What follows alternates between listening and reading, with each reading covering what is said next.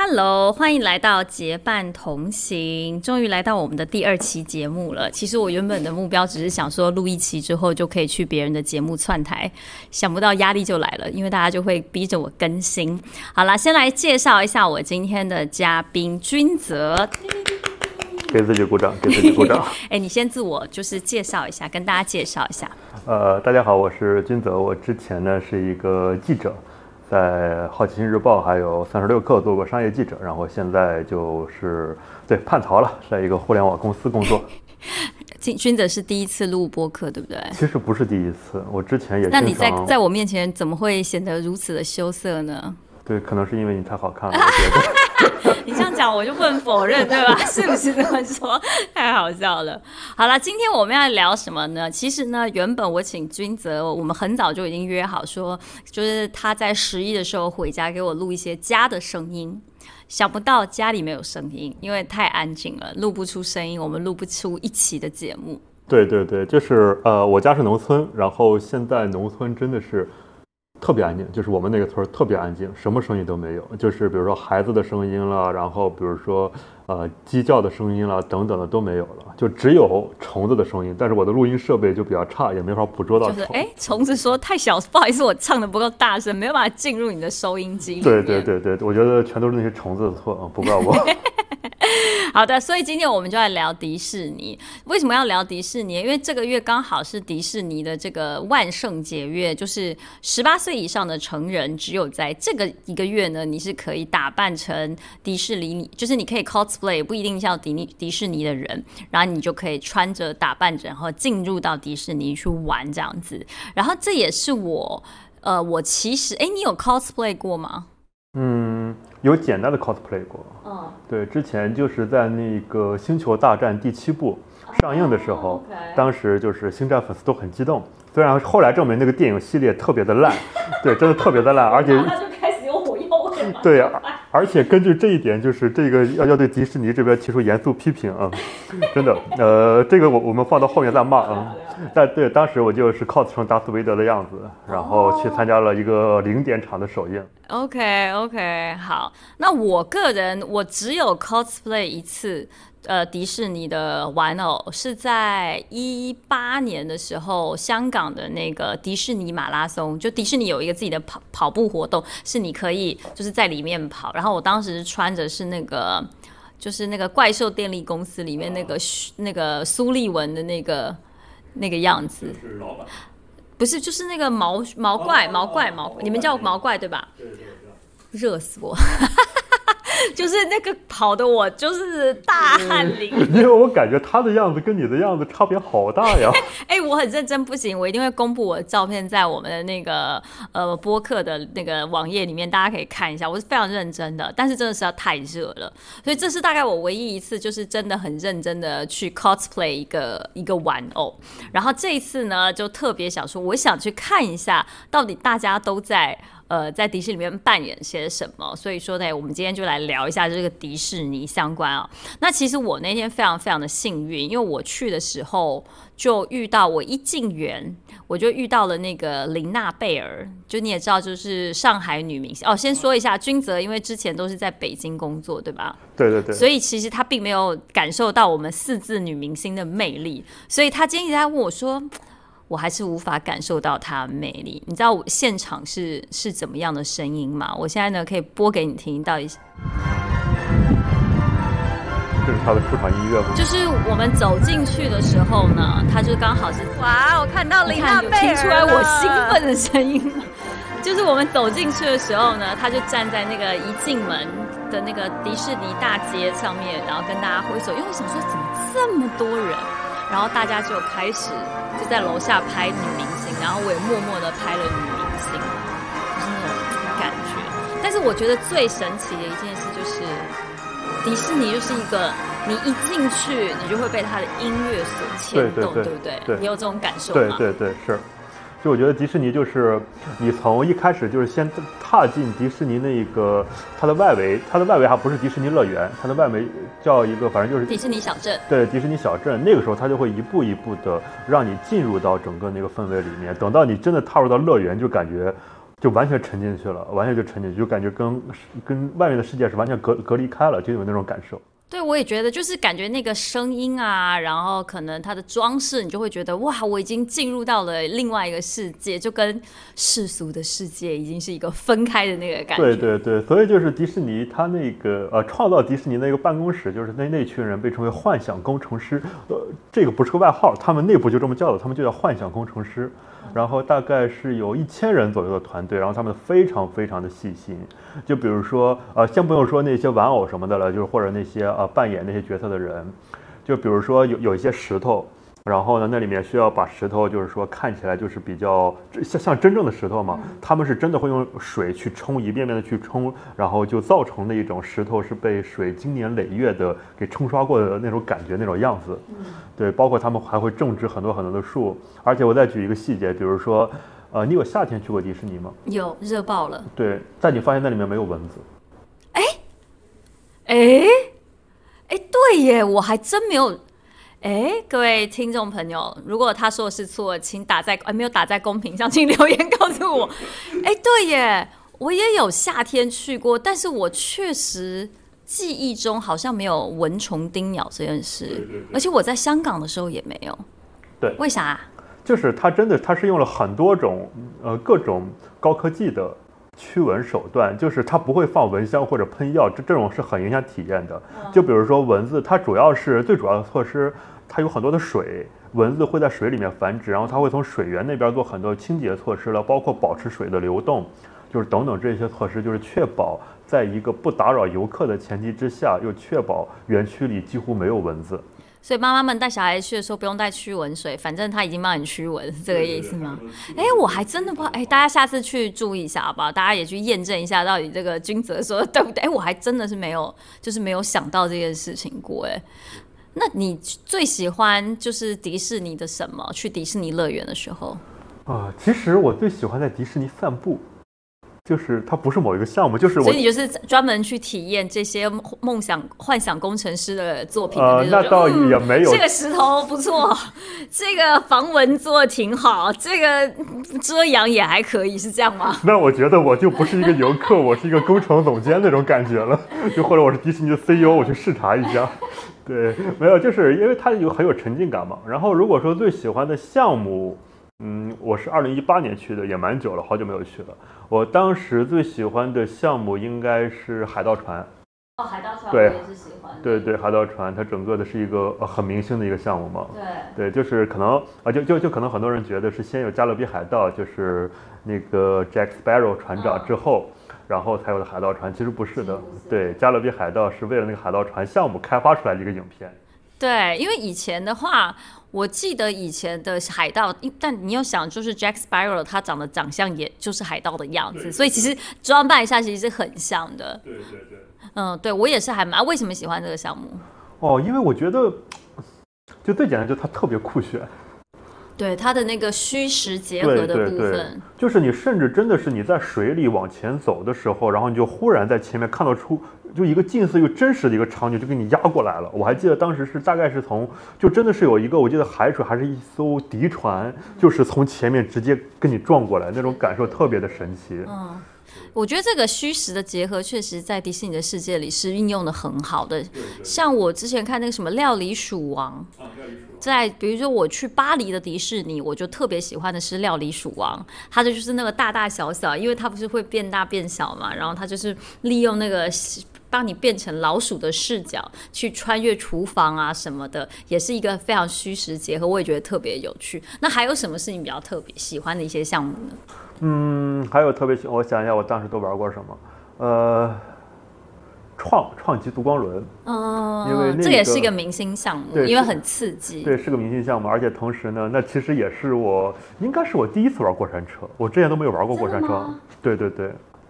你没有玩过过山车吗？对，我之前我没有。你是会怕的那种吗？倒也不是怕，就是之前就没有机会玩。其实，因为我之前去主题乐园很少。嗯哼，我是一个有有勾起一些那个回忆嘛，就是在走那个要走进去要坐的时候，对吧？对，其实我后面我大概看了一下那个极速光轮，它的那个呃，它的整个的一个轨道或者说那个什么的路线，我觉得它也没有非常的险，就是它的回环不多，而且它也几乎没有那种让你有失重感的那种忽然下落的那种环节。但因为它的光影效果特别好，而且它大多数时候都是在黑暗里的，都是在室内的，所以你整个的就特别的刺激，就是它不是来自于那种。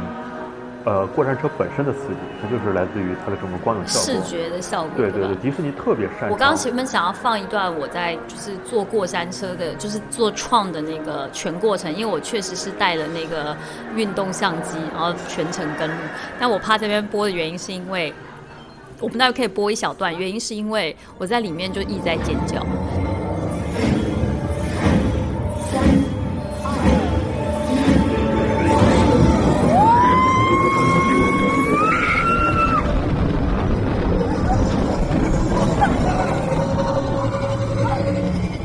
就打开之后，视频就是啊啊啊，然后就在这几秒钟时间，全部都是在尖叫的过程当中经过。我就想，嗯，我好像也没有这么的，不需要这么的吓大家，把大家吓死的那个感觉。你喜欢坐过山车？我特别喜欢坐过山车，就是我是那种一进去迪士，我不知道大家去去迪士尼第一个会玩什么。我通常都是先把就是所有刺激都先玩了一遍。可能是因为我第一次去迪士尼是我大概上。可能上中学的时候去的是美国加州的迪士尼，然后因为那时候就是暑假嘛，就是人很多，所以你都要很早去，就一开门就马上去，然后就要去拿 fast pass，就是那种快速通道，然后就把刺激的先做，因为接下来就要排队排很久嘛，所以我的可能就是那时候养成的习惯，我就是习惯先是去做最快的，然后做完之后就哎。今天没遗憾了，不怕了。然后我就是享受，就是我我原本一开始我不知道你第一次做那个就是创的时候，你有什么样的感觉？我第一次做的时候，第一次坐过山车的时候，我就记得失重的时候你会不能呼吸，嗯，对吧？然后我就觉得不能呼吸，好害怕。然后后来发现呢，尖叫你就可以呼吸了。所以我就学会了，下次大家可以就是正立，就是试一试是不是这样？真的就是你一尖叫，你就就是气就过了，然后就不怕了。那除此之外，你还有特别喜欢什么吗？就不一定不一定是游乐设施。你觉得你去迪士尼的时候，你有最喜欢什么？就回过头就是刚刚那说的那种散步时候那种沉浸感啊，就是真的就是，而且就是迪士尼就真的大家特别的开心，就是每个人都特别的开心，你就觉得你有一种。自己走进了另外一个世界，然后每一棵花、每一个草，当然它真的是经过精心，都是精心的选择过或者是培育过的，呃，这个也是真的。然后呢，但你到到那里面就觉得自己在一个童话世界里面，就哪怕以我这样的，对看起来比较魁梧的，对山东大汉啊，都都感觉自己要变成个小公主了，就这种感觉。对他能够激发起每一个人，不管男女老少的公主心。哦，对对，但不管男女老少公主心，你知道，就是大家常你在那个网络上常常会有看到人家说什么“公主回家”，对不对？什么“在逃公主回家”？对，迪士尼在逃公主回家。我们刚刚开场不是就说，就是刚好只有这个月是他们可以就是 cosplay 成人可以 cosplay，呃，就是迪士尼的样子或任何样子进到园区。首先呢，是因为他们。就怕如果你平常，因为现在大家的那个打扮的技术特别好，就怕有些人呢，就是如果是在非 Halloween 这个月的时候进去，然后打扮成玩偶的样，小朋友会认错，就怕小朋友说就是误以为就是此白雪公主和那个白雪公主同一个白雪公主，所以才会有这样子的规定。然后我就在在园区里面就是走着走着的时候，我其实还我其实真的被这些 cosplay 人的热情给感动。因为我去，因为像现在上海温度大概白天也不到二十度嘛，就是十几度。然后你想，每一个公主都是比较单薄的衣服，然后你还要，而且真的是很厉害，每个人会提那个行李箱、化妆箱，然后就是有一个小推车，把自己的道具啊什么都放上去，然后在城堡的各个角落就去拍照。然后我就问他们说：“哎，为什么你们会想要就？”就是来扮成就是公主们，然后就发现说哦，原来对他们来说，这是这也是一个这个社交的过程。我们来听一下。好的，我想问一下，你今天就是呃扮的是什么？呃，辛迪瑞拉。那为什么会想要扮这个？呃，从小的梦想吧。所以今天有公主回家的感觉吗？是回老家了。所以你觉得，就是你多常来一次迪士尼呢？差不多一个月到两个月吧，或者万圣节一定要来。啊，为什么万圣节？就万圣节就可以反正反对，嗯，嗯，然后你穿就是比如说你来迪士尼的时候，你有什么样的感觉？回老家了，就回老家。回老家了，嗯，那你，有因为就是这样子的迪士尼的装扮，交到一些跟你一样喜欢就是迪士尼的朋友吗？啊，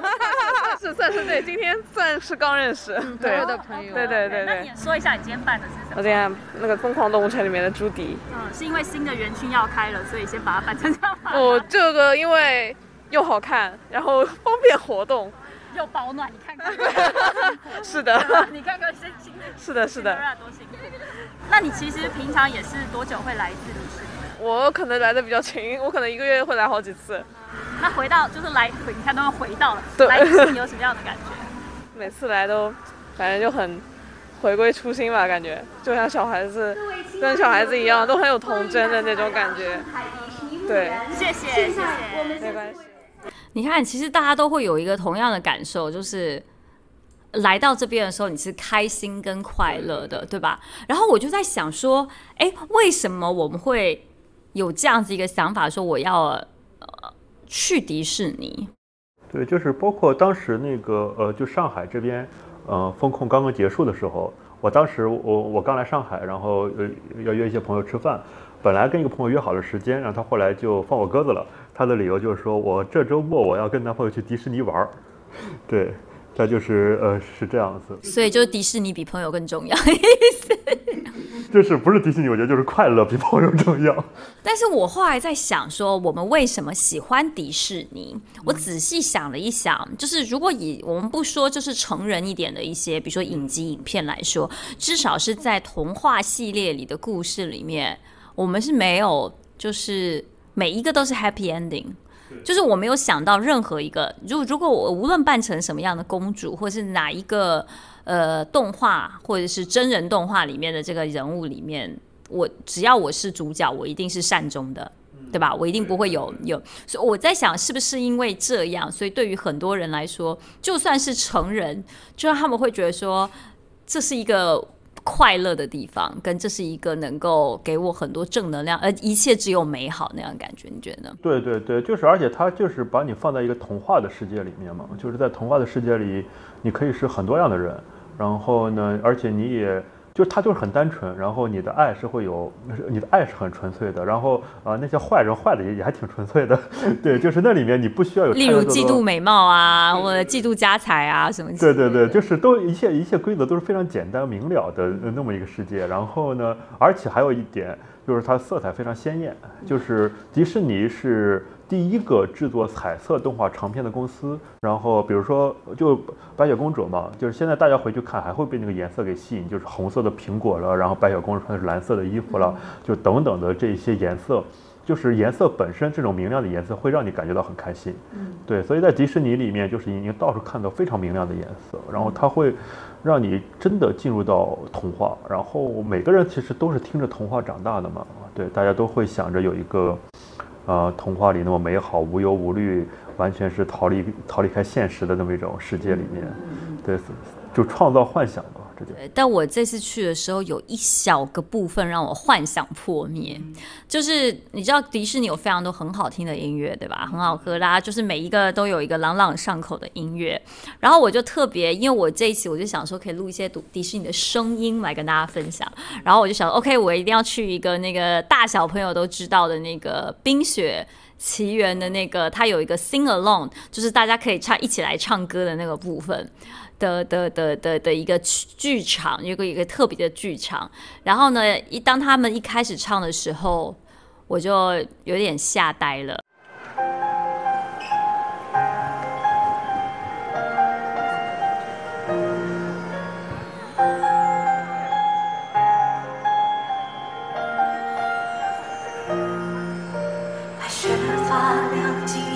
山上，没有脚印。你的王国很荒凉，我是这里的女皇。风在呼啸，像心里的风暴一样。只有天知道我受过的伤。别让他们进来看见。做好女孩，就像你看见。已被发现，随他吧，随他吧，回头已没有办法，随他。就是这一句出来的那个瞬间，我都愣了呃，我觉得你是不是从来没有听过这个版本？啊！对，所以你听的是这个版本吗？我听过这个版本，哎，等等，我一点但我要客观的说一下，请问一下，这个版本是大家都是听这个版本的吗？呃，没有，是这样子，就是说，因为当时呢，呃，就《冰雪奇缘》嘛，它作为当时迪士尼最重点的项目，它做了全球的那种各种宣发 campaign 那种，然后呢，就这首歌作为最主打的歌，它当时是翻译成了几乎每个国家的语言。嗯哼。然后呢，哦这个对这个就是大陆这边当时是歌手呃姚贝娜唱的、啊唱的这么一个版本。然后呢是汉语版。现在的现当时非常火的一个视频，就是说好像是十几国语言一起来唱这么一个，哦就包括有日语了，然后什么，是我孤陋寡闻，是我孤陋寡闻。我觉得主要是我们看的版本不太一样。对，有可能不，但是因为我那天去的时候啊，就是很多的小朋友嘛，然后很多的小朋友他还有很多外国小朋友，然后我我就特别坐在一个是外国小朋友的旁边，我心想说，哎、他应该很开心吧，就是可以就是听到他唱，然后当那个随他吧出来的时候，他愣了，就是他呆了，然后我就我也呆了，因为我也我也没有，就是我我感觉我应该听过就是中文版，但是我总觉得我如果是一个 sing along，我应该会是全场，因为迪士尼有些剧场它是用 它还是用原文的歌唱的，所以我就没有想到，你知道，然后我就说，哎、因为我还想默默的把我的麦就偷偷的递到他面前，我想收一些他唱歌，结果我就收到一个小女孩嘴巴张得很大，然后没有声音的那个，对，就没有唱出来那个瞬间。啊，就是迪士尼，它是会做，就是这些主题公园，它都是会做很多本土化的东西的。就其实最极致的，我我感觉目前为止比较极致是环球影城那个《功夫熊猫》，《功夫熊猫》是完全为中国给定制的这么一个园区，对，它都会做很多的本土化的。像迪士尼，它相对是没有太多本土化的。相对相对来说，还是保留了比较原本的风味嘛，就是跟香港的或者跟你去过的加州应该是差别。其实它大部分的区别可能在于食物，还有一些就是每一个地方它的一些特色的一些产品。就比如说琳娜贝尔是上海，然后它现在只有现它现在才刚刚出现在港迪，就是香港迪士尼，然后叫阿 Bell。因为它叫 Bell 嘛，所以就就就会有这样子一个这个，而且像比如说我们觉得达菲整个达菲家族是非常火的，但达菲家族在亚洲是比较火的，就是它也还是有一个区域性的一个对对对存在，刚刚。你说的料理鼠王，应该我我我知道的在在上海是肯定没有的。对，是没有的。就像比如说这个料理鼠王，我是在巴黎的玩的，然后它的就会有个巴黎的街区，然后你就可以喝香槟啊，吃东西啊，就是整个都是非常就是个迷你一个小巴黎在里面。所以就我觉得大家就是去不同的迪士尼，就会有不同的感受跟不同的那个 localize 的感觉。对，就是不同的怎么说呢？迪士尼就是不同的地方也有不同的幻想嘛，它都会兼顾相对兼顾一下当地的一些特点什么的。但它这样子怎么样去维持它的特色呢？它的一个特色，我觉得它的特色啊、其实我我我感觉你想说的不是它的特色，就是那种统一的迪士尼的感觉吧。你想说的怎么维持那种迪士尼感？它这个最重要的第一个就是说，在那些底层上，它都是严格把关的。就是就刚刚说的那个石头，它要确保每每一个园区的时候都是类似的。然后它会有一些非常标准化的操作流程。就再举一个细节，在一个园区里面，你比如说在你的视线范围之内，你只会看到一只米奇，就不可以说哎，米奇 A B C D 同时出现，对吧不？会有米奇一、米奇二、米奇三。你呃，当当然在园区里会有很多米奇了，就还会有很多米奇的扮演者，但是在你的视线里只会有出现一个。当然，现在万圣节可能有例外，因为会有游客呃嗯扮演成扮成米奇嘛。就官方版永远只有一只。哎，我突然想到，你知道不是以前会有说什么相同的粒子，如果跨越了时空相见，接接出来就会爆掉。所以米奇如果远远看到另外一个米奇，到底想说快逃，不要让他碰我，我会对，就是它有很多的这样的一些操作细节，然后就是它都有非常非常标准的流程手册，就包括嗯、比如说员工要做出符合角色的这么一种呃样子，就比如说所有的角色都不能对那个呃对游客发脾气，或者表现出任何的那种比较暴躁的那种态度，除了唐老鸭。哦，除了唐啊，对对对对，唐老鸭本身就是一个暴躁的，对他的他的鸭舍就是一个他的鸭舍，嗯嗯嗯嗯嗯嗯，对，然后反正就就有很多这样子的，就是比如说琳娜贝尔，她那个你问他什么，他都会用手势或者什么来回答，跺脚了或者一些很可爱的动作来回答。就有时候他如果做出一些过分像人的动作的话，他那个反而是不合适的，因为迪士尼它整个的一个原则就是那叫叫什么来，他们要呃创造幻想，保护幻想。同时让游客或者呃来访者就是融入到这个幻想里面，这是乐园的。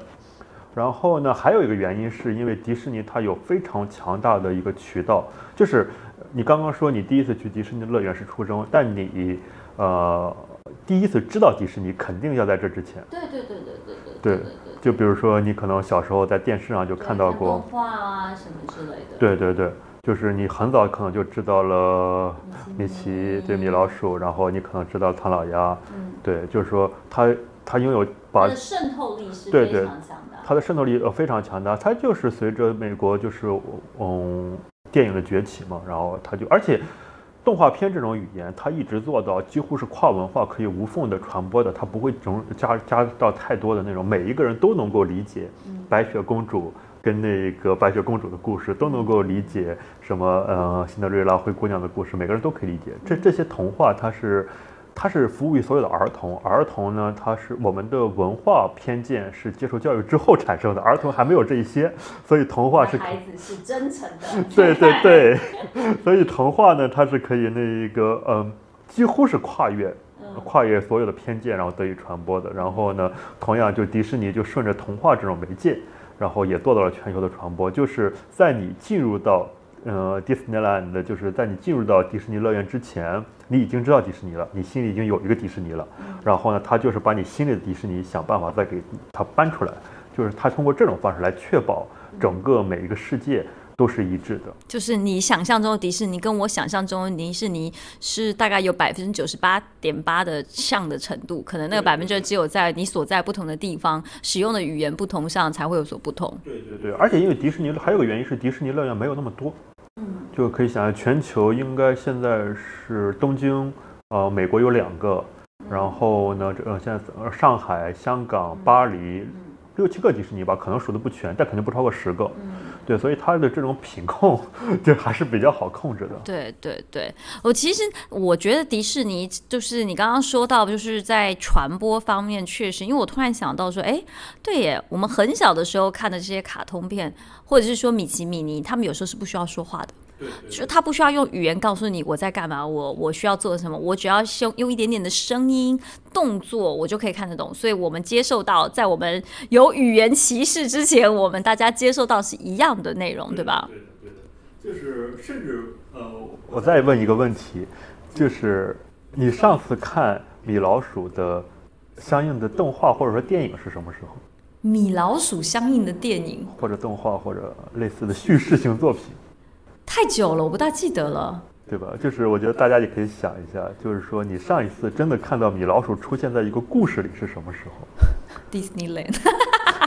这个不算，对，这不算，这它不是一个。故事。哦，对耶，哎对耶，其实我已经想不起来对了。，我现在说到迪士尼的动画片，你你你刚刚你刚刚提到很多了，就比如说那个白雪公主了，我们提到，然后像呃怪物电力公司，嗯对然后还有那个什么呃美女野兽啊，对对对，等等的、嗯呃等等这一些吧，但是没有米老鼠的。哦，对对，但是你一说迪士尼就会想到米老鼠，对，因为老板还是要记得一下。呃，这也不是老板的问题，就是米老鼠它已经成为迪士尼的一个符号了，嗯就是你看到它，你就会想到整个的迪士尼。它、嗯然后在这种情况之下，你反而把它跟一个故事绑定下来，反而不太好，就是你给它赋予一个特别明确的人设。哦，对，所以所以米老鼠是没有人设的。嗯，它其实也有，因为它之前是有那种米老鼠大冒险一类的动画，对对对对我我小时候肯定看过，对对对，包括它那个配音就特别好玩儿。哎，你们的配音是哪一种类型的啊、它我也是那种大家好，我是米奇那样子的吗？对差不多差不多。哎，我觉得我还可以 哎，我觉得我还可以啊！哎呀，给自己打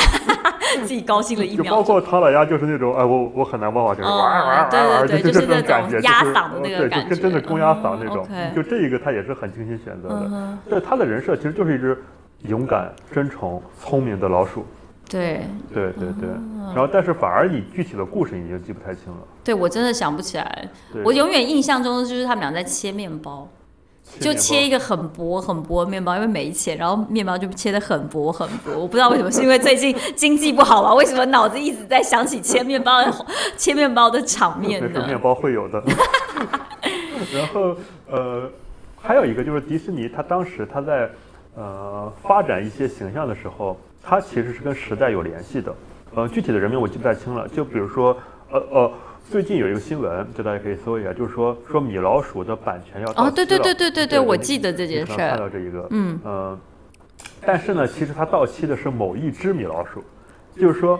呃，虽然米老鼠只有一个啊，咱刚刚说，但是呢，米老鼠这个形象，它在发展过程中有很多的演进。现在我们熟悉的米老鼠，并不是最初的那一个，嗯，最初的那一个就印在迪呃呃迪士尼的呃 logo 上，是一个吹着口哨在那开船的一个哦，我记得，我记得，，然后呢，那一个形象是来自于当时很流行的另外一个，我忘了是是什么片子了，反正另外一个船长的形象。对，因为蒸汽船或者说类似的开船，船在美国是一个很有象征，就相当于中国的骑马那种感觉吧。对，因为美国整个的经济的打通最早就是靠各种运河嘛，就所以开船是个很重要的一个事儿。然后他就是借着这个意象，让大家都开始接受了，他都会找跟现实里你熟悉的东西的一个连接点。所以说它也是与时俱进，让大家更多的有联想性的去设计他这个角色，对吧？对对对对，就包括后面他在二战的时候，还让米老鼠开着飞机去对去参加啊空战等在等的这描述些吧。真的参加过很多的那个国际事件、历史事件等对。他参加过好多的，呃，不光米老鼠，史努比也参加过。嗯哦，对对对对对对对然，后呃史努比大战红伯爵，很经典的一个。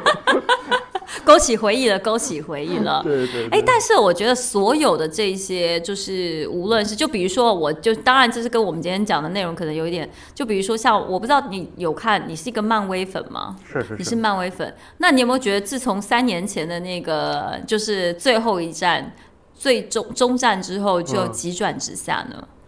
哎，行，那那现在开始进入骂迪士尼哦，真的吗？？哎，马上就进入了吗？OK OK，非常好。就是我其实因为大认识我的人知道我是索尔粉，嗯我是雷神索尔粉，我就是他的颜粉。嗯，然后我呢，从第一集开始看的时候，就非常吃他的颜跟他的正义感什么什么之类。到最后，我就想说这，这孩子怎么变智障了呢？我最近看了第四集，什么呃，雷霆与爱，什么爱与雷霆赖与雷霆，我从来没有这么生气过。我看一部电影，我想说。哔哔哔哔哔，什么东西？你们在播什么鬼东西？就是我怎么觉得迪士尼现在开始，我不确定是一个大型的扩张，或者是说他在文化上的认同，或者说他太想要圈住所有的人，所以他其实，在很多的部分。又或者是他想要推自己的这个流媒体也好，或者什么，我觉得他在很多角色的处理上就有一点点烂尾。我我觉得除了像是所有的电影之外，像比如说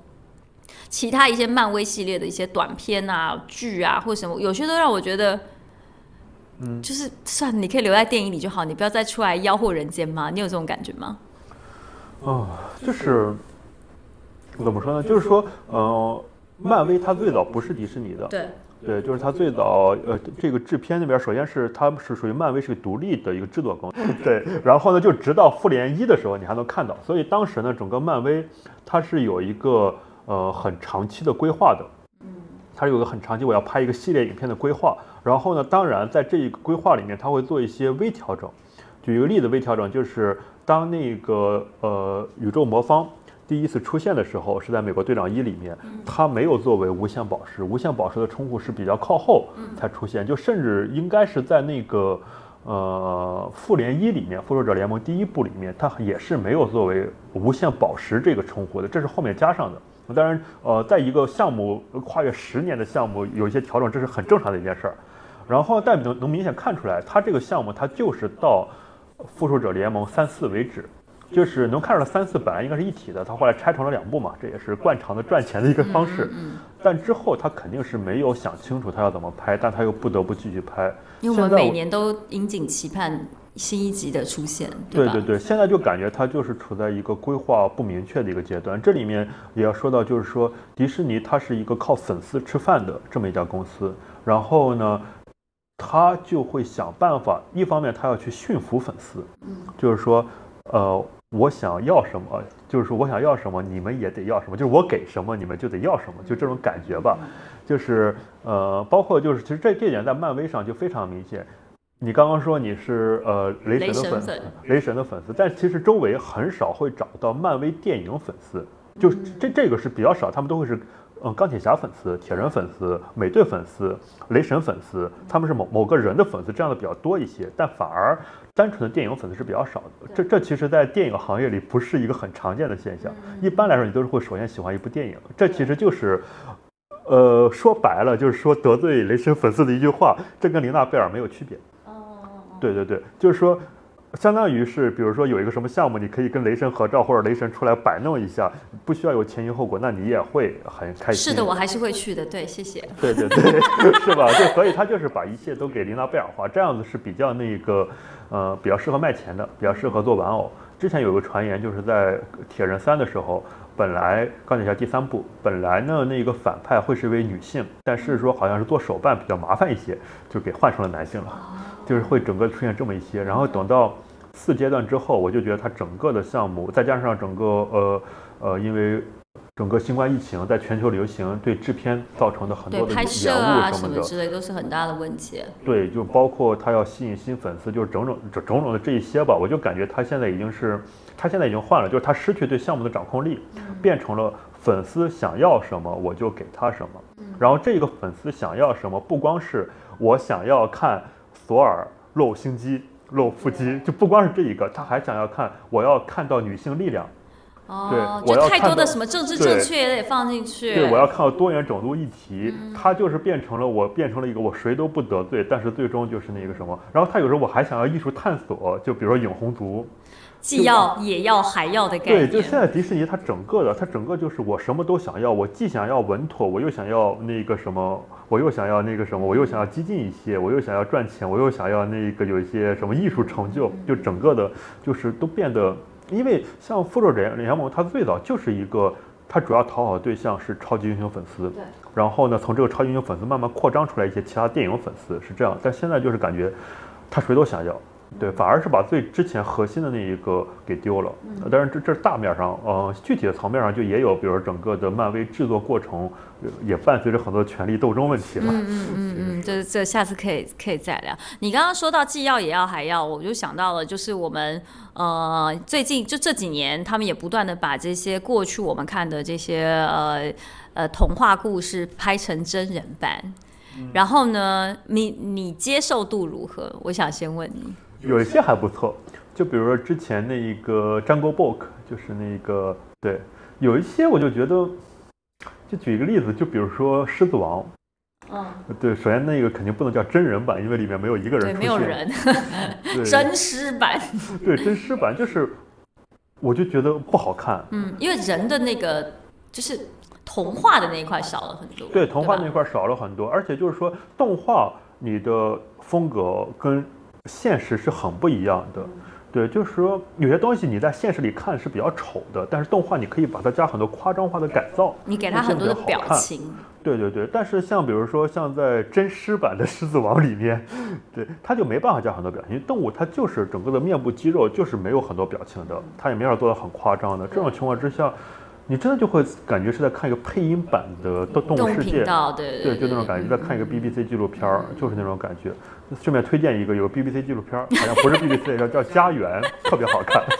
对顺便给大家，顺便给大家分啊，不是叫家园，叫王朝。王就是朝是吧王朝，对，它里它里面第一集是讲猩猩，一个一只猩猩它是怎么被另一只猩猩给挑战，从权力的位置上给跌落下来，最后它又重对，回它又成功的完成就是了复仇。星星版的那个狮子王的全全游嘛。对对对，就那种感觉特别的棒，我比比那个狮子王要好很多。我觉得有些真人版，说实话，他们拍真人版的时候，我都会心一惊，我都会很怕他们把我的童话给毁对灭，对对对。对吧？我觉得截至目前为止，我个人觉得《美女与野兽》是我觉得还行的，因为有些歌曲还还挺还挺好听的。然后当然这个 Emma Watson 大家也比较熟悉啊，我觉得她也很融入了那个角色，所以我觉得这个算是好的。但也有些就会让我觉得有点害怕，就比如说前一阵的争议就是白雪公主。是拉丁裔。我们先说，我们没有对任何族裔有任何的区别，但是她叫白雪公主，她的形就是我在读白雪公主时，我们形容白雪公主就是像雪一般的肌肤，所以她叫白雪公主。And then 你找一个拉丁裔的话，是否有点超越了？我觉得我的想，就是我对于这个的的的的，我有点那个幻想破灭的感觉。然后呢，又请了这个女超人，就是女女超人来演她的皇后，就坏皇后。我就想说，女超人超正的欸，怎么样也比白雪公主正？你们瞎了吗？就是我会觉得。就像你说的，太政治正确了。我所有的主意我都要，我所有的这些我都像是。当然，以前你就会觉得说啊，所有都是白的，也是有一点点 over、但是你要搞的就是，我觉得他连中心思想的，就是中间这块的都改了，我就会觉得它不是我想象中的童话故事。对，矫枉过正了。嗯，对，而且就是还有一个就是童话故事，它本身就要跟现实有一种距离感。对，然后它拍成真人版之后，就感觉离你的距离感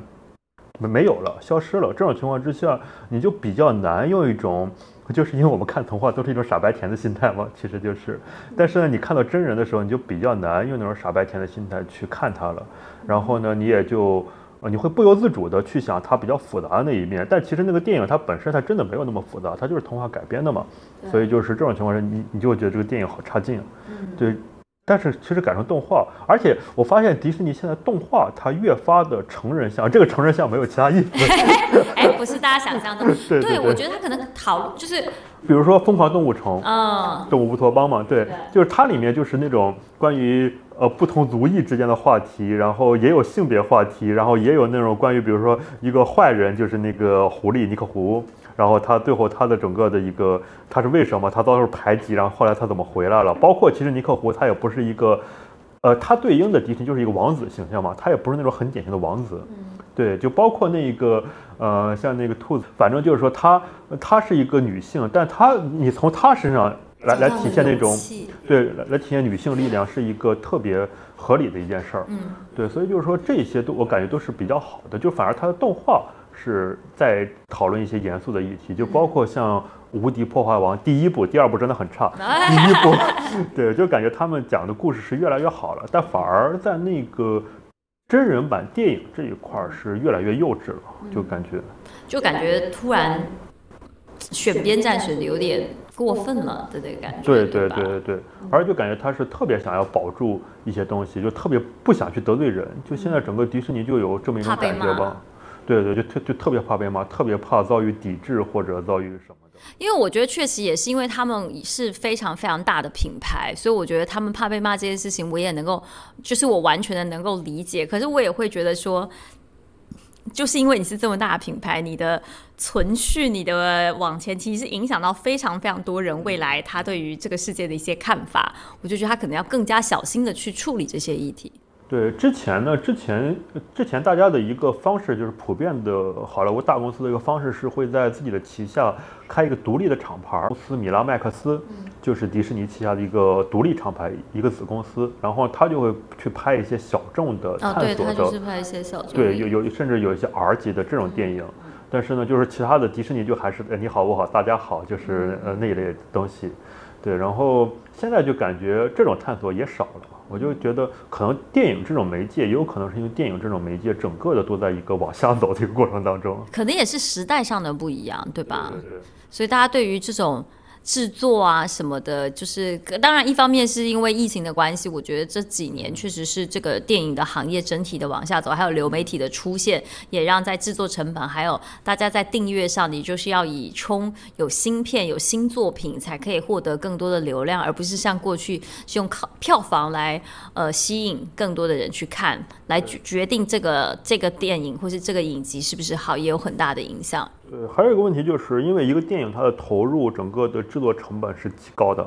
就是动不动就两亿美元、三亿美元，这种情况之下，你必须先要去保住自己的基本盘观众，然后所以你就要去慢慢的就变得你要去讨好先讨好他们嘛自己的对对对，然后而且就是整个的现在制作，我我感觉就是他们有点乱花乱花钱的意思。呃，我的意思就是看漫威最近电影的特效，他们特效变得越来越差，正在变得就越越来越潦草，就抠图感越来越严重。这种情况之下，我就觉得他们应该是对成本控制可能是出了一些问题。这种情况之下，他们就是更可能钱都给明星，然后就没有钱做，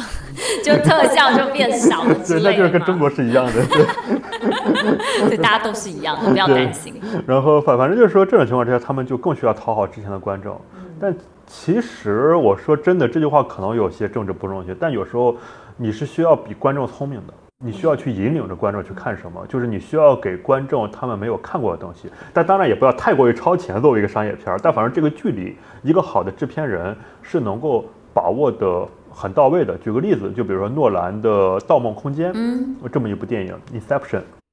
它就是说超前的恰到好处。对，就你又有幻想，但你又搞不清楚。对对对，然后所以就是现在迪士尼的电影就感觉我完全我要跟着观众走，现在就有一种很明显的跟着观众走的这种态度。就是你给我按头笑，你给我按头哭的那对对个感觉。对对对对，就是你很难就感觉迪士尼已经变成一个呃流水化的东西了。嗯对，就举个例子，就开头刚说的那个《星球大战》系列嗯七八九三部，它里面第七，他们本来也是有一个比较好的企划的，但是呢，第七部，最后他们觉得第七部我就把那个星战。星战四就是，其实星战四是呃最早播出那一部嘛，就是我我把照抄一遍，整个的剧本结构一模一样，人物设置也几乎是一模一样，对，照抄一遍。然后第八部他们做出了一些探索，然后呢引发了争议，啊这样的争议不行，然后第九部又马上又改回去了，就整个星战，星战基本上就是说应该是在欧美那边是最知名的一个 IP，对对对。然后就这么反复的摇摆，最后这三部电影，啊，大家是一个什么评价呢？大家的评价大概就是说，希望它从来没有发生过。然后当时还有很多人评价，就是把那个迪士尼称作达斯米奇，然后还有说是迪士尼走入了原力的黑暗面。对我觉得其实也很可惜哈，就是这么棒的一个 IP，因为说其实现在对于这些大的电影公司来说，IP 是他们最大的财富，对吧？所以说怎么样去延续这个 IP 的这个呃存活度，就算是只是比如说就算是米奇，它也必须要与时俱进，对吧？我先说一些历史上的事儿，就是先先说一个小故事。当年就是迪士尼现在已经退休了，前任的 CEO 他的获得呃呃叫鲍勃艾格 （Bob Iger），就是说他是是获得评价非常高。然后呢，就是在他手上，他收购了皮克斯，收购了漫威，然后呢也收购了就是后来的。呃，星球大战卢卡斯工作室，就是等等这些，包括跟福克斯的交易也是在他任内谈完的。然后他在走之前还一手推动了整个呃迪士尼流流媒体 Disney Plus 的一个上线，对，非常伟大的一个 CEO。然后呢，他当时去跟皮克斯谈判的时候，跟当时皮克斯的负责人，呃，不是乔布斯，是另外一个人。他说他走进迪士尼乐园，然后他发现迪士尼乐园最受欢迎的一些人。就比如说那个巴斯光年，嗯，对，就是等等，呃，等等这些人，比如说呃，刚你说苏利文，就是怪物电力公司，他发现都是皮克斯的作品，嗯，对，然后呢，他就觉得他需要跟皮克斯建立更紧密的联系，他需要把皮克斯真正纳入到迪士尼的版图当中来，因为当时是皮克斯负责制作，迪士尼负责发行，然后并且拥有这些人物的一些衍生使用权，对，他就觉得需要进一步的合作。当时呢，那个迪士尼处于一个什么状态？那个时候迪士尼是处在一个创作力很衰竭的一个状态。他们上一次的那个高峰就是《狮子王》，应该是九四年的电影，是属于动画电影的一个标杆儿。然后呢，再在这之后，几乎就没了，几乎就很长时间就没有非常好的动画作品，就有一个木兰。还还算不错，花木兰还算挺好的，再就没有什么太多了，反而皮克斯就崛起了嘛，所以他把皮克斯给呃收购了，不光是进一步获得了这些整个人物的版权和使用权，同时呢，皮克斯的制作团队他们那个整个的创意的氛围也融入到了迪士尼动画里面，就是两家就是迪士尼工作室跟皮克斯工作室，就是说相当于一个不分你我的状态，所以后面大家会发现皮克斯开始推出公主片了，就是那个 Brave 啊、然后呢。呃，那个皮克斯电影不好看，然后呢，我说话很直接，但是呢，就是说迪士尼本部开始推出了《疯狂动物城》《冰雪奇缘》，然后还有那个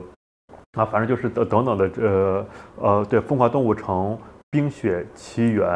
然后《无敌破坏王》第一部，就是等等，看起来其实还是比较皮克斯的电影。对，就是他就是通过这一次挽救了自己的一次创意危机。对，就是想说的，就是说想说这个故事，就是迪士尼它最大的一个问题还是一个创意危机上。当然，迪士尼它永远可以赚钱，因为所谓迪士尼有个七年定律嘛，你永远可以把七年前的电影拿出来再拍一呃再那个什么重再拍一次呃重拍一次或者重新放映一次，照样会有很多人看。它其实它拍真人版也是这个思路，我把这些用现在的技术，我再重新翻给你拍一遍看一下，对，然后我再收入到我的片库当中，我就又可以开始赚钱了。对，但是呢，你不能老是翻拍之前的，这种情况之下，你就没有任何新鲜的人物。然后呢，早晚有一天，孩子是会看腻这些东西的。对，而且早晚有一天你，因为你那些东西是根据当前审美来制作的，你可能现在看回去回去看有一些，就比如说你可能啊，不是想得罪粉丝，你可能会觉得巴斯光年那一套装扮，好像就有一点笨笨的那种感觉了。嗯嗯嗯，对，而且就是说，当时呢，巴斯光年它的出现是大家对航天还很有热情的时候，但万一大家没有热情了呢？对，万一像现在大家很多已经不吃公主这一套了，因为觉得公主是一个大家不想当公主了。对对对，一个男性凝视下的一个产物嘛，就是随着这种女性意识崛起的时候，公主也越越来越不受欢迎了。就是说，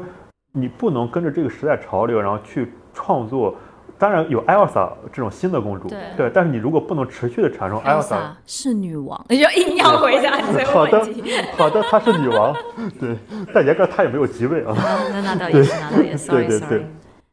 然后呢，就是说，你如果不能持续产生新时代的公主、新时代的女王或者新时代的巴斯光年，那你真的是会被嗯抛弃的。这种事儿也发生过很多很多次了。其实迪士尼自己就像刚刚说的，他之前在九十年代末的时候是有陷入过很大的创作危机的，后来是通过一系列收购手段啊给那个什么了。而且现在就是说，眼看着它其实现在创创意衰竭是一个很大的一个问题嘛，就是所以你说，呃，迪士尼会面临什么样的挑战？就是我知道流媒体肯定是一个挑战，然后呢，整个疫情影响下的经济复苏会是一个挑战，但我觉得种种的挑战之下，它最大的挑战还是一个创意在衰竭，嗯，就是说它没法再生产出好看的东西了，没法再生产出非常就是大家会喜欢的东西了，对，所以我觉得这是它最大的一个问题吧。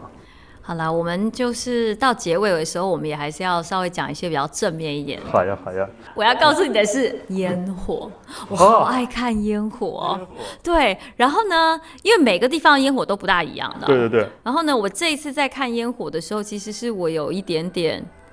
感动的，因为我还挺喜欢中文的这个歌，因为我不大记得，因为香港的香港很烟火已经停了很多年了，然后我就没有听过香港的。然后这一次我到的时候，他开始放烟火的时候，其实我有一点点感动。啊，就是你记不记得那个故事，就是都有一束光。当时那个呃有一次因为疫情，忽然迪士尼闭园了，大家哦都在做核酸然后在做核酸的时候，忽然就会就开始响起了烟火，就那个时候你会觉得世界真的很美好。就是哪怕在现在这种环境之下，哪怕你觉得对未来还挺迷茫的，嗯但有这个烟火，你就觉得世界还是真的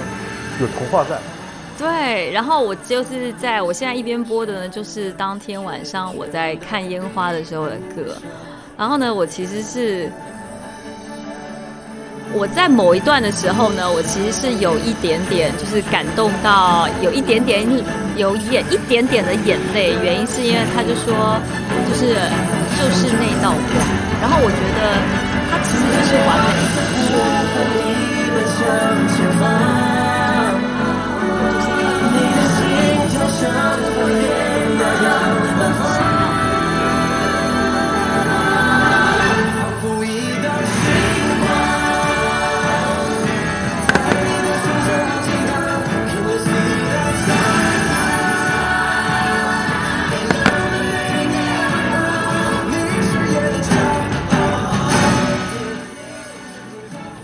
让我觉得这个世界还是有希望的存在，这只是黑暗的一个过程而，已对。就是你看到那么多人，就是还是向往那种幻想，向往那种神奇，就是还抱着那么大的热情去追逐那种神奇，就觉得，就希望它就应该是这样，大家还怀着很大的热情。嗯嗯嗯嗯，我也觉得。所以你打算什么时候去一下迪士尼？对，我会在万圣节结束之前，我要去一下。对，这又回到无情的现实，没错，就请你早一天去一下迪士尼。对，因为我这个周末要加班，特别 特别惨痛说的现实。出来啊！好啦，谢谢大家今天的收听，也非常感谢君泽来我们的节目，第一次有人真人的嘉宾，不是只是访问的嘉宾来到我的那个播客。那也欢迎大家留言告诉我们，哎，你还想听什么样结伴同行的内容？还有你对于我们这一期的节目有什么的意见？我们也因为我们的节目才才刚刚开始，也希望可以多听听大家的意见，或者是呃找一些有趣的话题来跟大家分享。那我们今天就到这里喽，拜拜。拜拜，再见。